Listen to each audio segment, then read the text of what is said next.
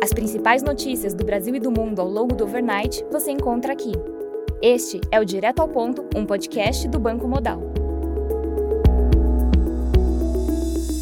Bom dia e bem-vindos ao Direto ao Ponto. Hoje é quarta-feira, dia 5 de julho, e estes são os principais destaques esta manhã.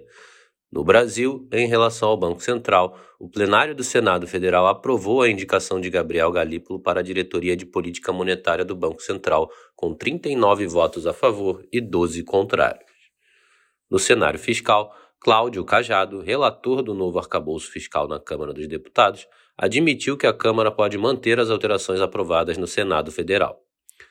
Após pressão de alguns estados, relator da reforma tributária sinaliza que fará ajustes no texto.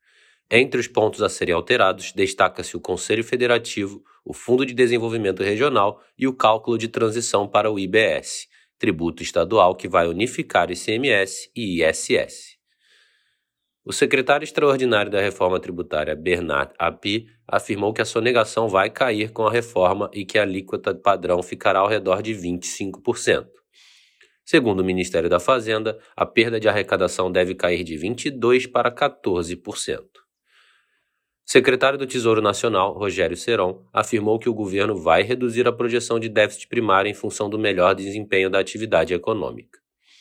No cenário político, a tramitação do projeto de lei do CARF empaca e trava outras pautas econômicas na Câmara dos Deputados.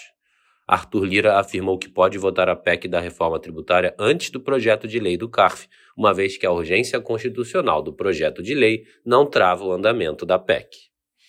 No cenário internacional, na Alemanha, o PMI de serviços de junho registrou leitura de 54,1, em linha com o esperado, mas abaixo do anterior 57,2. Já no Reino Unido, o PMI de serviços de junho teve leitura de 53,7, abaixo do anterior 55,2. Na zona do euro, o PMI de serviços de junho teve leitura de 52, abaixo do esperado 52,4 e do anterior 55,1. Já o índice de preços aos produtores de maio tiveram queda de 1,9% na comparação mensal, abaixo do esperado menos 1,8%, mas acima do anterior menos 3,2%. Já na comparação anual, o PPI de maio registrou queda de 1,5%, abaixo do esperado menos 1,3% e do anterior avanço de 0,9%. Na China, o PMI de serviços Caixin de junho registrou leitura de 53,9, abaixo do anterior 57,1. Essa é a sexta leitura consecutiva indicando expansão da atividade de serviços. No Japão, o PMI de serviços de junho teve leitura de 54,2, abaixo do anterior 55,9. Na agenda do dia, destaque para a divulgação às 10 horas da manhã do PMI de serviços e composto no Brasil, às três horas da tarde, teremos a divulgação da ata da reunião do FONC nos Estados Unidos.